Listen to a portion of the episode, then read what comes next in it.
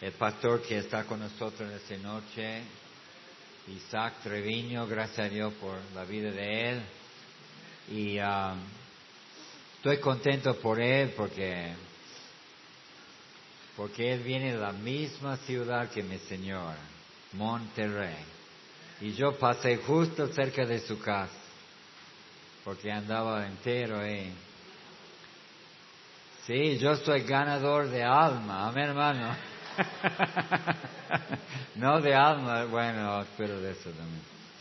Pero ah, andaba trabajando ahí y Regio le llaman, de Monterrey, ¿verdad? Regio.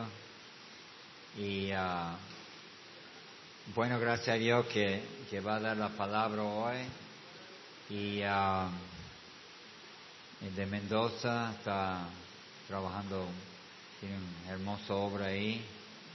Y gracias, pastor, por venir. Y pase, por favor, dale un fuerte aplauso y bienvenido al pastor. ¿eh? Muy bien. Muy bien, hermanos, Dios les bendiga a cada uno de ustedes. Es una bendición poder estar con ustedes este día.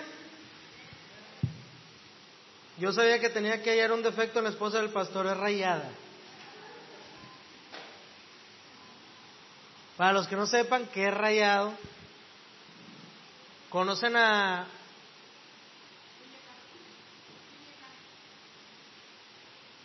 Funes Mori.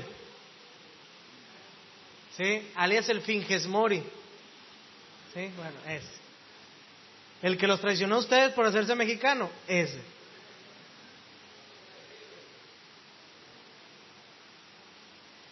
Bueno, vamos a pasar a la palabra de Dios.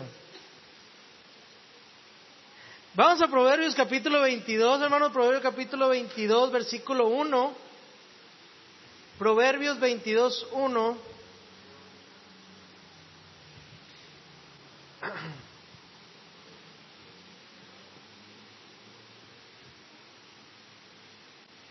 Proverbios capítulo 22, versículo 1.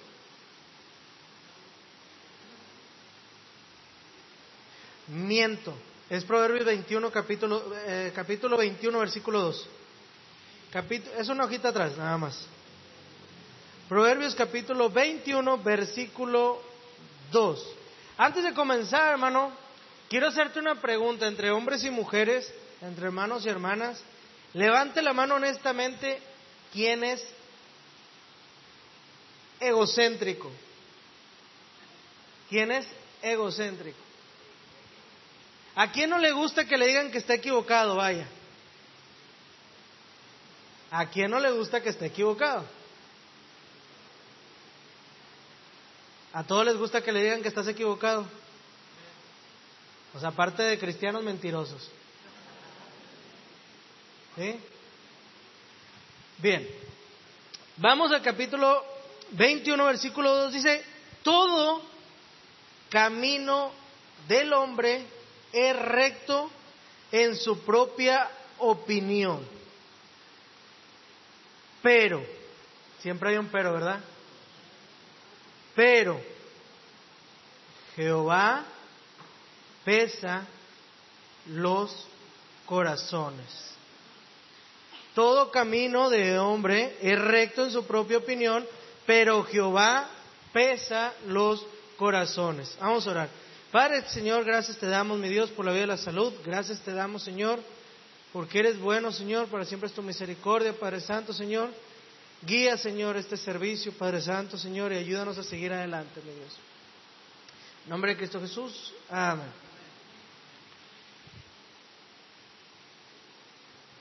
En la vida, hermano, nosotros muchas veces razonamos o pensamos que estamos haciendo lo correcto, ¿sí? A nosotros no nos gusta que nos digas, te equivocaste.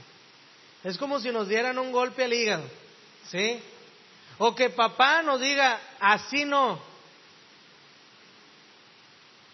Te voy a contar una anécdota. Cuando aprendí a manejar, mi papá nos enseñó en un, en un vehículo de montaña, en un jeep. ¿Sí? y me llevó a la montaña a aprender a manejar un vehículo estándar. Me dice, lo vas a arrancar. Lo arranco, no sabía, nunca había aprendido un auto, lo arranco y... ¡Pum! Me da un coscorrón. El primero. Estás mal. Lo prendo, queda. Vas a aplastar el, allá le decimos el clutch. Aquí le dicen el embriague. Vas a pasar el embriague y vas a ir soltándolo poquito a poquito, poquito a poquito y vas a ir metiendo el acelerador poquito a poquito. Las clases de manejo te las estoy dando gratis. ¿sí? Entonces estaba yo y nomás hizo el, el auto. Y otro coscorrón. Así no. Es que así me estás diciendo. No, así no es. ¿Cuántas veces, nomás dos coscorrones me bastaron para poder aprender a manejar? ¿Cuántos coscorrones o cuántas veces a nosotros nos han dicho, estás equivocado y estás amachado diciéndote, estoy correcto, estoy haciendo las cosas bien, yo no me equivoco. Te quieres hacer el, el todo lo sabes, ¿sí? Típica juventud de ahora, ¿verdad? El papá no le puede enseñar nada. Es que aquí dice en internet, mira, aquí dice que tú te estás equivocando. Tú eres un vejestorio. No hay nada para que me puedas enseñar. Entonces, hermano, dice aquí, todo camino del hombre es recto en qué? En su propia opinión. ¿Sí? Naturalmente y por naturaleza, el ser humano dicen que es el único ser que se tropieza con la misma piedra. Dos veces se tiene que equivocar o hasta veces hasta más para poder comprender que se está equivocando, ¿cierto? Entonces nosotros, hermano, tenemos que entender algo, ¿sí? Siempre va a haber alguien arriba de nosotros que nos enseñe que nos estamos equivocando, siempre en la vida. Qué bendición por aquellas personas, aquellos papás o aquellos hijos que tienen su papá y, y los guían. ¿Sí? Qué bendición por la iglesia que tiene un pastor y guía al rebaño. ¿Sí? Qué bendición por los maestros que guían al alumno a ir recto. ¿Sí? Pero hermano, en nuestra vida el orgullo nos hace parecer, hermano, que no queremos avanzar, sino queremos seguir con nosotros mismos. ¿Sí? Muchas veces, hermano, nosotros justificamos todo lo que hacemos. Decía mi mamá, para los que me conocen, ustedes saben que yo, yo me largo un poquito poniendo ejemplos. ¿sí? ¿Quién ha llegado a su casa y le ha dicho a la mamá, reprobaste la materia? ¿Cuál es la excusa del hijo? Pero es que también los del salón reprobaron la materia. ¿Sí o no? Mi mamá decía, mal de uno consuelo de tontos. ¿Qué significa, hermano? No tenemos que justificarnos por las cosas malas que hacemos, sino muchas veces como cristianos tenemos que aceptar. ¿Tú sabías, hermano, que cuando uno acepta a Cristo se está humillando? Te estás humillando a aceptar a Cristo. Estás confesando tus pecados. Estás confesando que tienes una naturaleza carnal. Estás confesando, hermano, delante del Rey de Reyes y Señor de Señores. Entonces, hermano, todo camino del hombre parece recto en su propia opinión. Justificamos las cosas que nos pasan en nuestra vida cuando pensamos que lo que estamos haciendo o estamos por hacer indiscutiblemente es correcto. Pero afortunadamente los que hemos los que nos hemos confundido y no queremos volver a hacerlo. En la Biblia, hermano, nosotros vamos a encontrar eh, ejemplos. Si yo le digo a mi iglesia, ¿quieres, ¿quieres aprender? ¿Quieres crecer? Aquí está tu libro de manual de fe y práctica. ¿Sí? No hay otro libro que tú vas a poder estudiar mejor que la Biblia. ¿Sí? No hay otro libro que tú vas a aprender mejor que en la Biblia. ¿Sí? Entonces, hermano, varias personas que vienen en la palabra de Dios pensaron, hermano, que estaban haciendo lo correcto. Pero a mí me encanta, hermano, la última parte del versículo 2 dice, pero Jehová pesa los corazones. O sea, nosotros, hermano, tenemos un Dios que nos conoce, ¿sí? De la cabeza hasta los pies. Dice el, sé que roncas por las noches. No, verdad, eso no. Entonces, hermano, nosotros tenemos un Dios que nos conoce. Y hay veces que nosotros queremos engañar al mismo Dios. Cuando Él está aquí presente. Y decir, yo soy el cristiano. Y el cristiano se esconde tras una corbata. Y el cristiano se esconde tras un peinado de lado. Y el cristiano se esconde tras unos zapatos lustrados. Pero eso solamente son los jueves y los domingos, porque los demás días ni pareces cristiano. Pero Jehová pesa los corazones. Pensaron, hermano, personajes en la Biblia que estaban haciendo lo correcto. La juventud, hermano, hoy en día muchos cristianos pensamos que estamos haciendo lo correcto. Pero no es correcto. ¿Sí? Pensamos, hermano, que estamos haciendo lo correcto. No nos conformamos con hacerlo, sino que también queremos imponer nuestro propio criterio. Soy yo el que te va a enseñar, tú no sabes nada. Vas caminando, te tropiezas y caes. Ay, es que había una piedra. Ay, es que había esto. Mira, hermano, te voy a decir un consejo, papá y mamá. Cuando tu hijo venga y te diga, es que pasó esto, es una mentira. ¿Sí? Todos los jóvenes me odian. Y no me importa. Nos aferramos, hermano, a nuestra misma manera de pensar.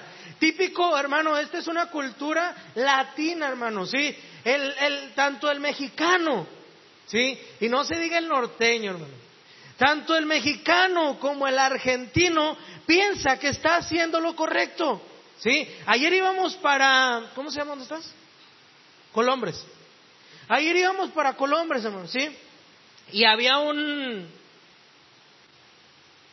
¿cómo le dicen? Un paro, un, un corte.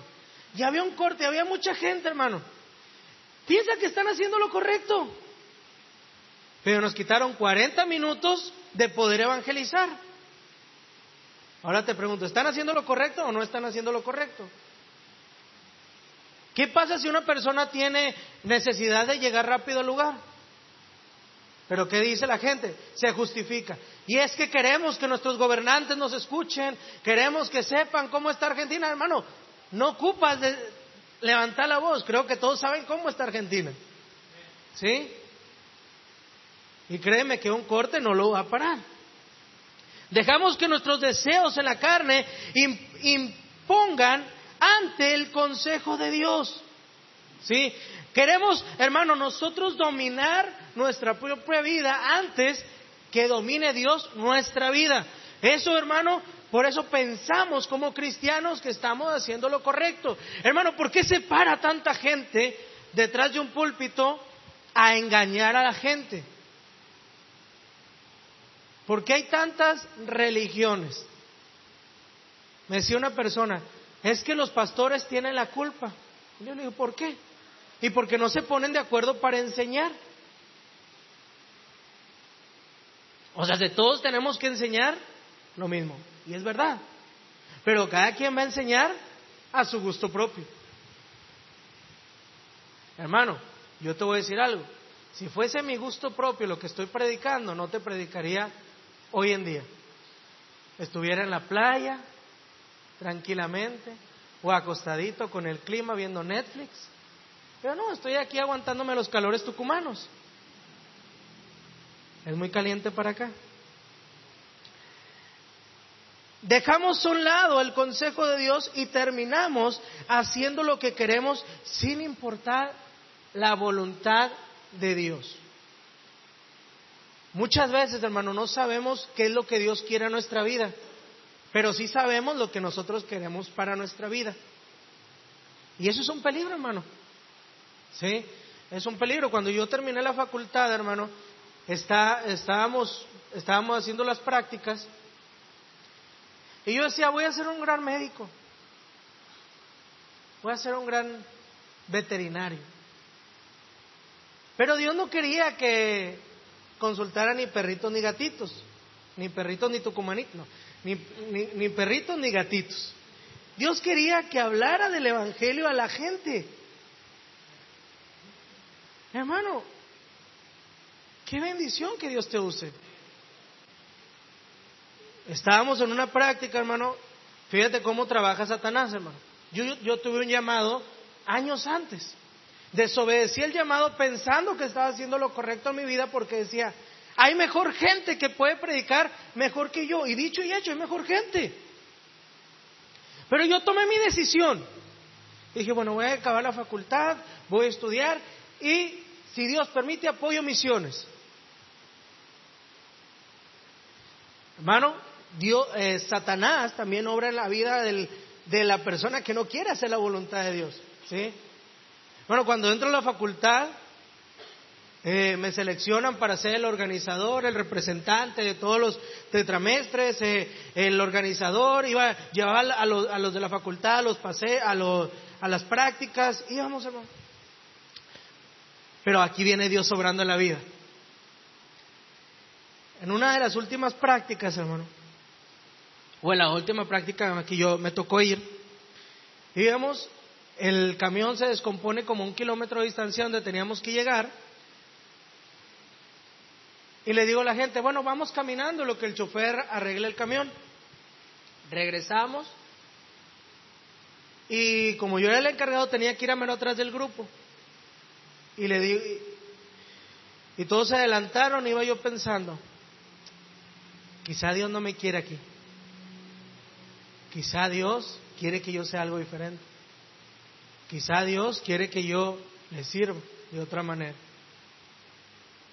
Mano, ese día hablé con el director, le dije, gracias por la oportunidad, pero me voy a servir a Cristo.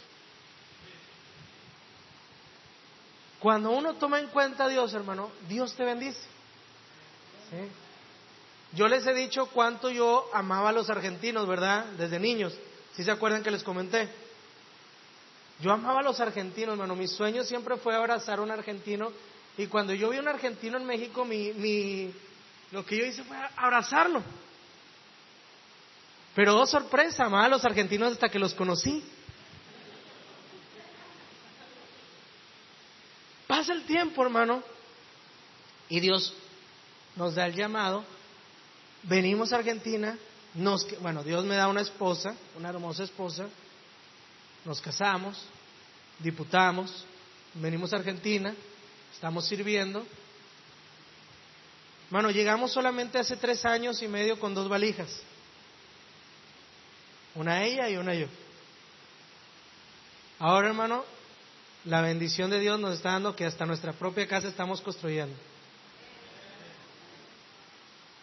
Hasta templo tenemos ya en la iglesia. Y Dios es bueno, hermano, nomás déjate guiar por Él. Pero vamos a ver, hermano, para los que en realidad, hermano, queremos ver con mensura o con mesura la vida y que ya no queremos equivocarnos, hermano, existen reglas bíblicas y existen reglas eficaces para nuestra vida que nos van a ayudar, hermano, a poder cambiar nuestra manera de pensar, a poder razonar de una manera diferente y a confiar verdaderamente en Dios. ¿Sí? Por ejemplo, aquí hay una persona, ¿verdad?, que nos visita y, por acá también vi otra persona, ¿verdad? Si no me equivoco. Allá, ¿verdad? ¿Algunos de ustedes dos les pusieron una pistola para que vinieran? Vinieron por su propio pie, ¿verdad?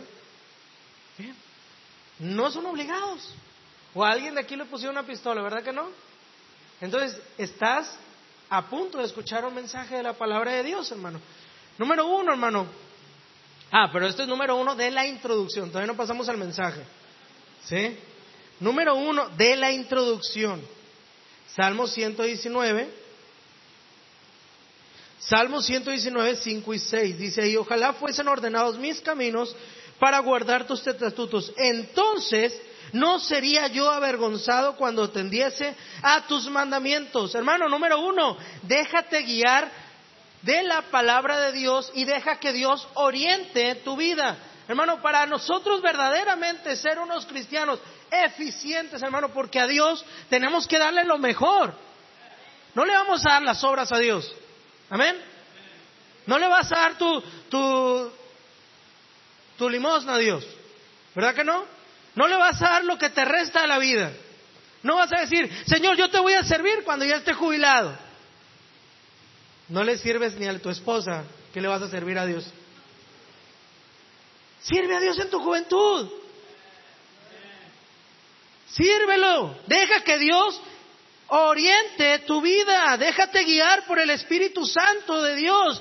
Ahí la palabra de Dios en Hechos 1.8 dice, pero recibiréis poder cuando haya venido sobre vosotros el Espíritu Santo, hermano. ¿Sí? Si eres cristiano, hermano, si eres hijo de Dios, descendió sobre ti el Espíritu Santo, fuiste bautizado por el Espíritu Santo, deja que Dios te guíe por medio del Espíritu Santo. También tú puedes agarrar al Espíritu Santo y decir, no, mi carne manda. No, hermano, deja que el Espíritu Santo guíe tu vida. Deja que Dios confirme su voluntad en tu vida, hermano. ¿Sí? Deja que Dios se asegure, hermano. Mira, yo sé que hay un seminario. Yo sé que hay muchos estudiantes. Pero también sé que no todos van a salir al campo. Y los que puedan salir, hermano, salgan al campo. ¿Sí? Deja que Dios haga su voluntad y confirme su voluntad en tu vida. Escucha a alguien, hermano. Fíjate con quién te acercas a pedir consejo. ¿Sí? Te acercas con el más carnal de la iglesia para escuchar lo que quieres escuchar. Acércate con la persona que ore, que lea la palabra de Dios, que sea sabio. Sí, porque todos queremos escuchar lo que queremos. Pastor, ¿verdad que estoy haciendo bien? No. Ah, no me gustó la respuesta del pastor. Y vas con el más carnal. Hermano Carlos, ¿verdad que estoy haciendo bien? Sí, che, estás haciendo las cosas de maravilla. Eso es lo que quería escuchar. Gracias, hermano. Voy a orar por tu vida.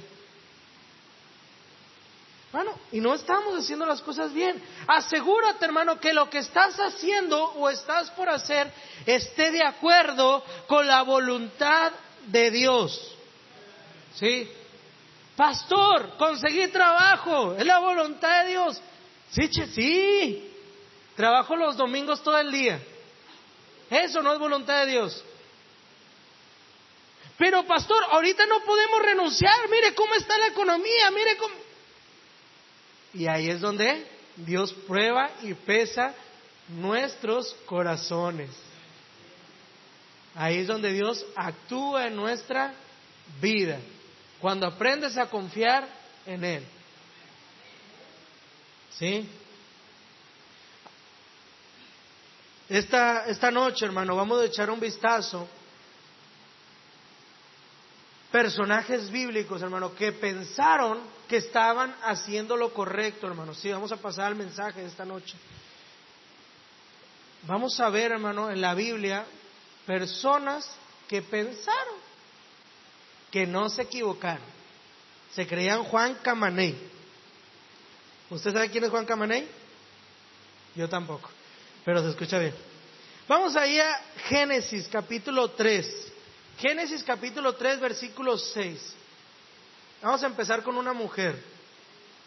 Y vio la mujer que el árbol era bueno para comer y agradable a los ojos y árbol codiciable para alcanzar la sabiduría y tomó de su fruto y comió.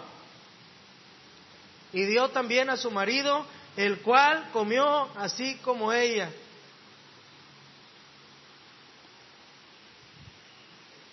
¿Por qué tengo que trabajar? Por culpa de la mujer.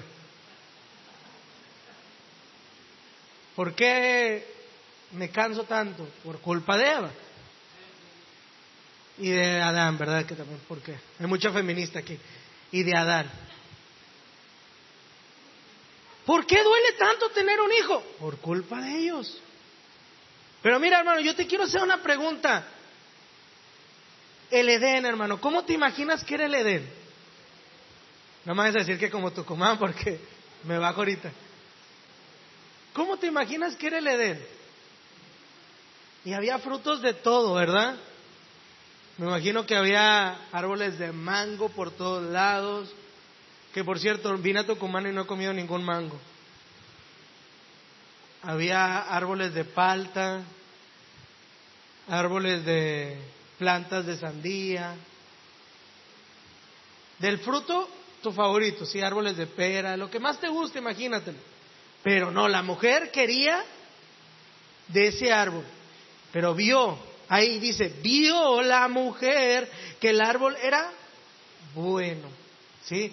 Hermano, cuando nosotros queremos hacer nuestra voluntad, vamos a ver que todo es bueno.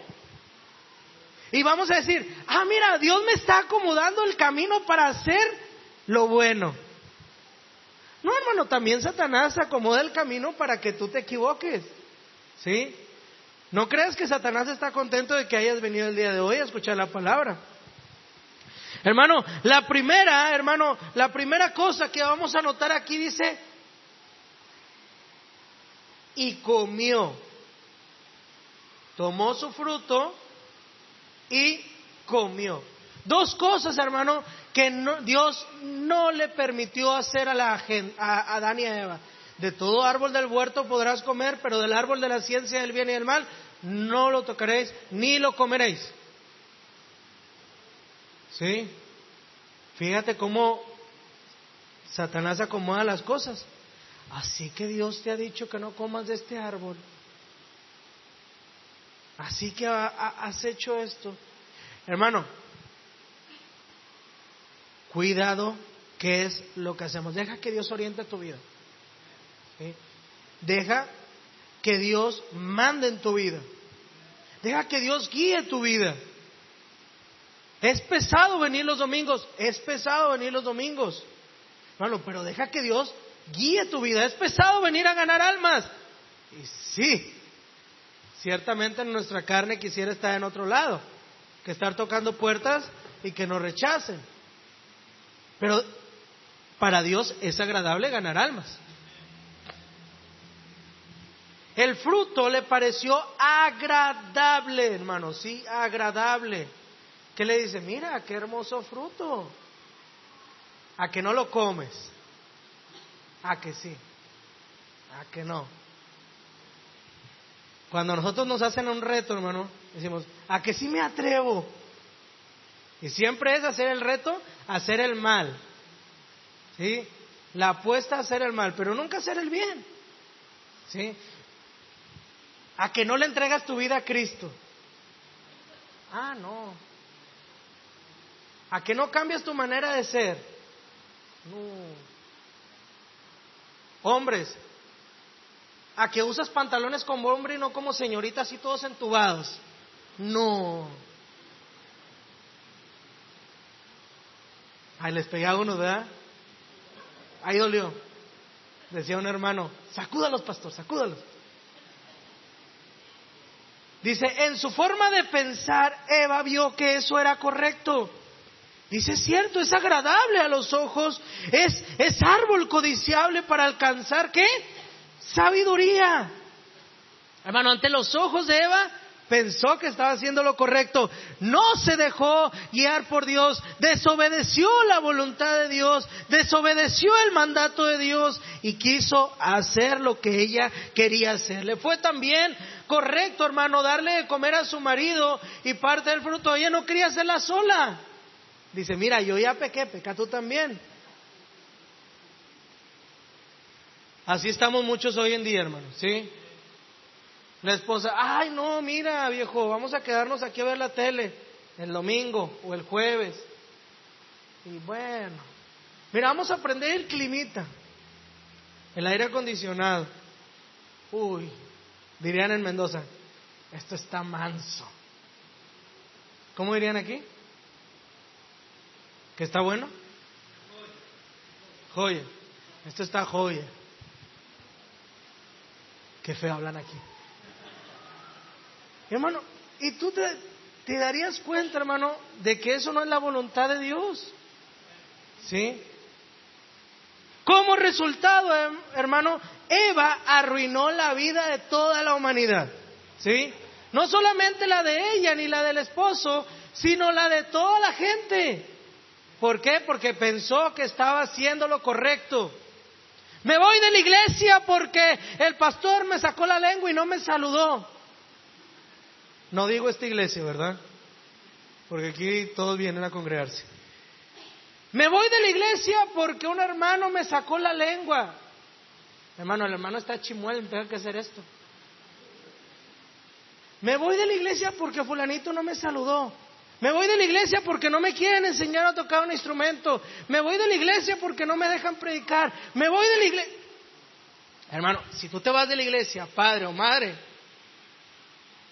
no nomás te vas tú solo, te llevas a toda tu familia. Y haces que el temor de Dios no esté en tu familia. Por ende, va a pasar lo mismo que con Eva. Número dos, hermano, vamos ahí a jueces Libro de los jueces, capítulo 14. Libro de los jueces, capítulo 14. Versículo 1 al 6. Libro de los jueces, capítulo 14, 1 al 6. Vamos a conocer la historia de Sansón. ¿Alguien ha conocido la historia de Sansón? Muy conocida, ¿verdad? Descendió Sansón a Timnad y vio en Timnad a una mujer de las hijas de los filisteos. Y subió y lo declaró a su padre y a su madre diciendo, yo he visto en Timnad una mujer de las hijas de los filisteos, os ruego que me la toméis por mujer. Y su padre y su madre le dijeron, no hay entre, entre las hijas de, de tus hermanos, ni en todo el pueblo, para que vayas tú a tomar mujer de los filisteos incircuncisos. Consejo del padre, ¿verdad? Y Sansón respondió a su padre, tómame a esta por mujer, porque ella me agrada.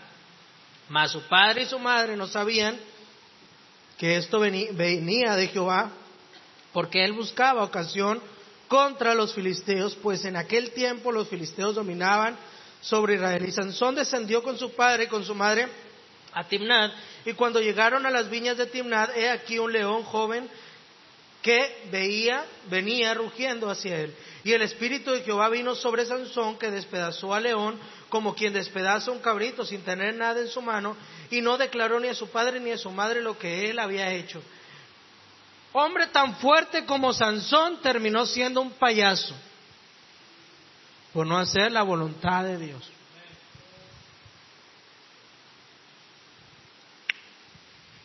Su fuerza, hermano, era brutal. Tan brutal, hermano, que no lo dejaba pensar.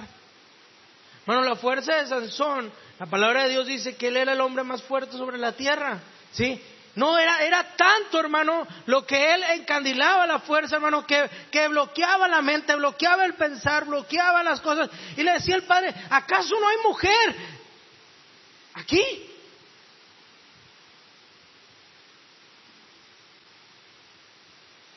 Y sí, pero a mí me agrada la filistea. Que la filistea tiene ojos verdes. Y me agrada cómo piensa. Y me agrada la manera de ser. Y me agrada cómo es. Tráemela para acá. Yo la quiero para mi mujer.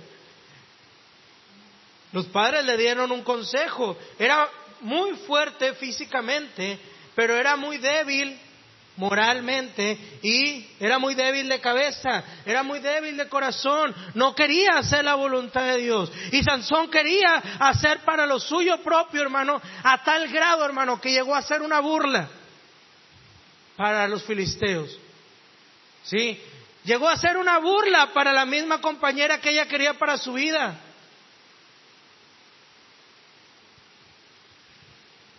El amor El hombre destinado por Dios para gobernar terminó sus días como un payaso y divirtiendo a sus enemigos. El amor que, que Sansón probablemente llegó a tener por Dalila, hermano, era, era fuerte, sí. Yo te lo digo, era, era, era de una manera que a lo mejor nosotros no podemos comprender.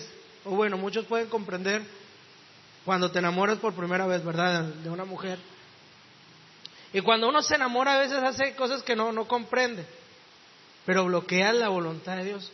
A lo mejor aquí hay un joven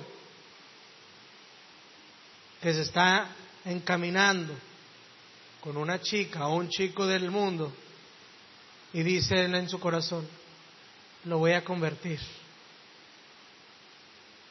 lo voy a convertir. Hermano, va a ser más fácil que Él te convierta a ti a su manera de ser que tú a Él. Porque si estás con un chico o una chica del mundo, espiritualmente estás débil. Porque no son tus deseos.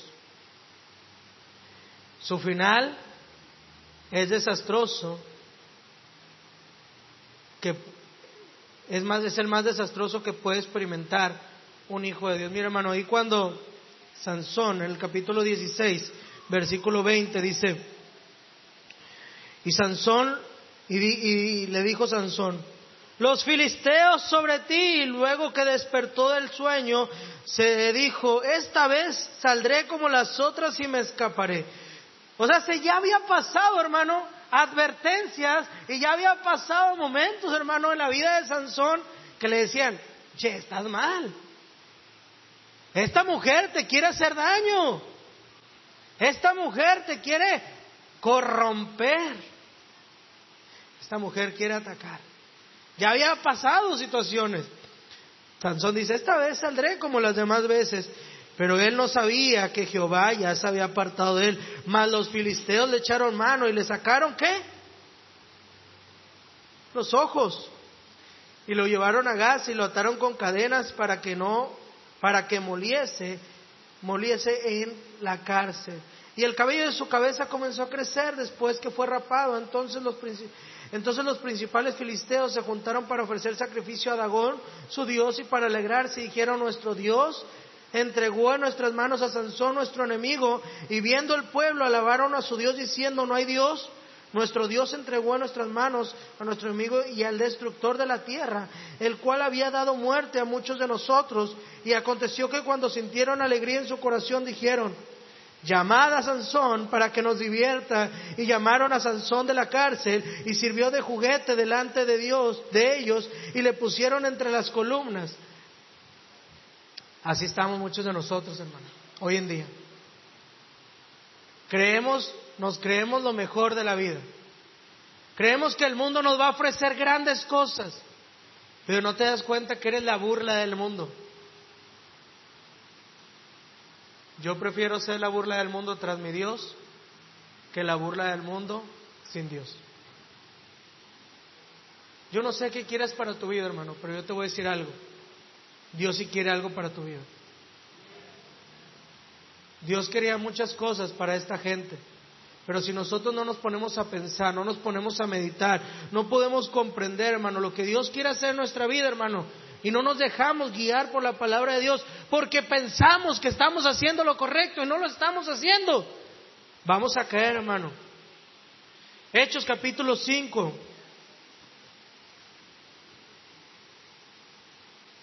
Versículo 1 al 10.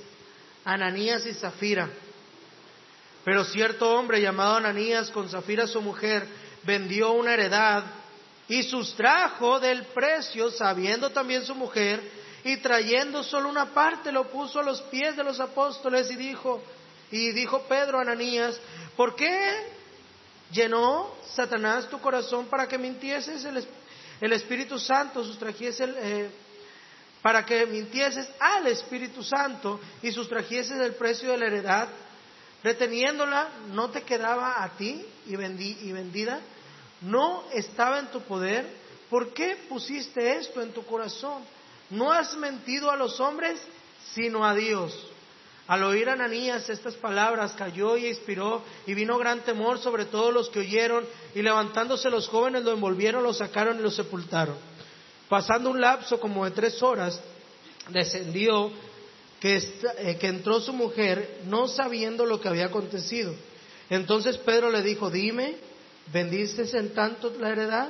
Ella le dijo, sí, en tanto. Y Pedro dijo, ¿por qué conveniste en tentar al Espíritu del Señor? He aquí la puerta a la puerta de los pies de los que han sepultado a tu marido te sacarán a ti. Al instante ella cayó a los pies de él y expiró. Y cuando entraron los jóvenes la hallaron muerta y la sacaron y la sepultaron junto a su marido. Y vino gran temor sobre toda la iglesia y sobre todos los que oyeron estas cosas. ¿A qué te suena? ¿Pasa esto hoy en día?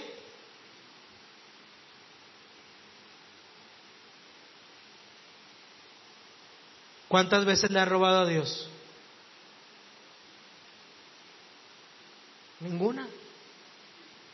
Hermano, te voy a decir algo, te voy a dar un consejo, si quieres tomarlo, si no, no.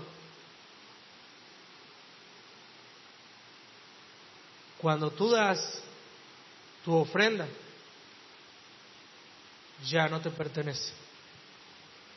Cuando tú, es más, cuando tú tienes tu cobro, separas el 10%, separas la ofrenda. Ah, pero del diezmo saca para la ofrenda.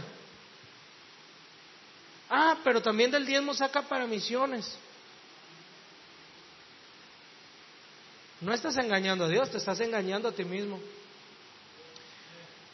Para explicarte un poco, hermano, el tanto de las cosas, hermano, dice, y cada uno vendía la propiedad porque, ah, y daba el dinero a la iglesia porque las cosas de antes, en Hechos capítulo 2, las, las casas, dice, cada uno vendía su propiedad y lo daba a la iglesia porque nada era suyo propio, parafraseado el, el, versículo. ¿Sí? ¿Me lo guardo? Digo que lo vendí en 10 pesos cuando lo vendí en 15, 5 pesos para mí, no pasa nada.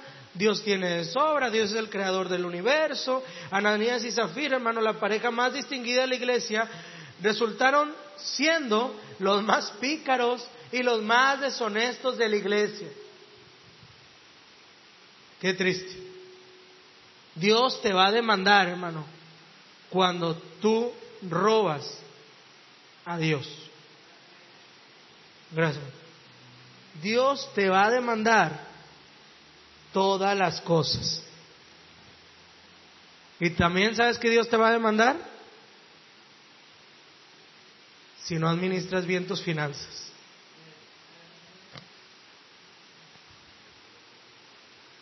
Estaba hablando con un matrimonio nuevo que ha llegado y se quedó sin trabajo. Y decía el matrimonio, no nos alcanza. Pero todo el día estaban.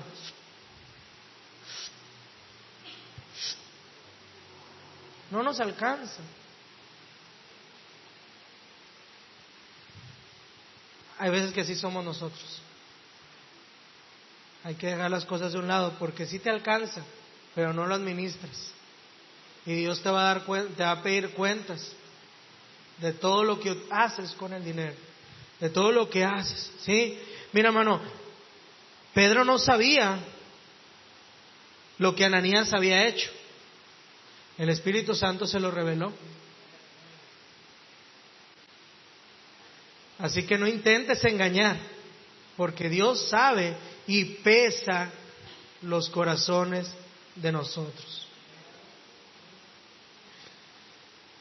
A ambos les pareció correcto no darle a Dios lo que le correspondía, a ambos les pareció correcto mentirle a Dios y a ambos les pareció correcto eh, lo que hicieron. Mi hermano, hay veces que decimos mentiras piadosas, pero no sabes lo que puede llegar a afectar la vida de una persona.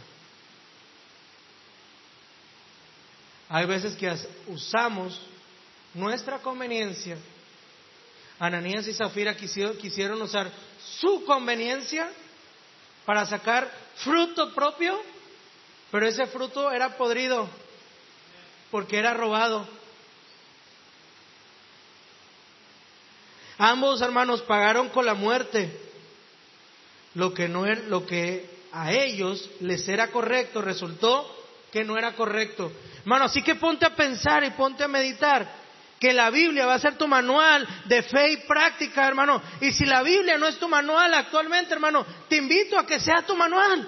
Te invito a que la leas, te invito a que medites, te invito a que comprendas, te invito a que ores.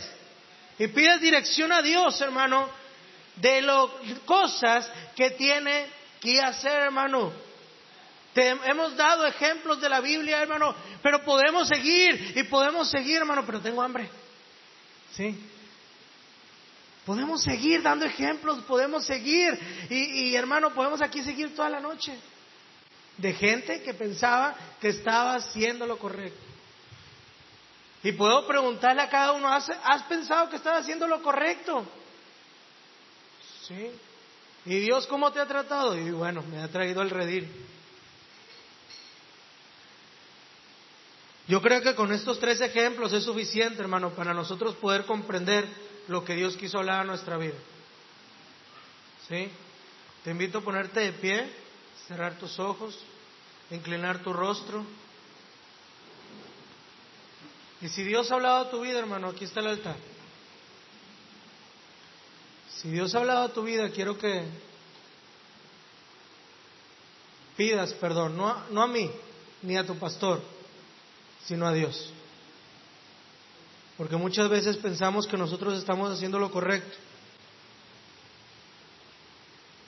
Pero nuestro final va a ser destrucción o muerte. Así como estamos, con nuestro rostro inclinado, nuestros ojos cerrados, vamos a darle lugar al pastor.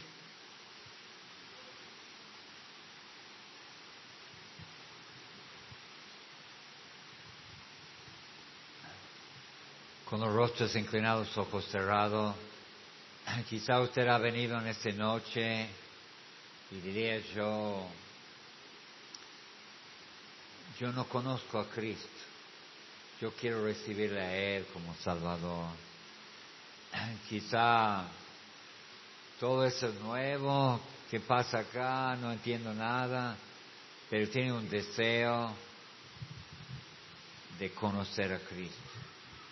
Si te gustaría recibir a Cristo, no lo vamos a avergonzar, no lo vamos a hacer nada raro, solamente queremos orar y mostrar de la Biblia cómo puede ser salvo. Si usted está dispuesto, levantar la mano, levantar la mano y vamos a orar con usted.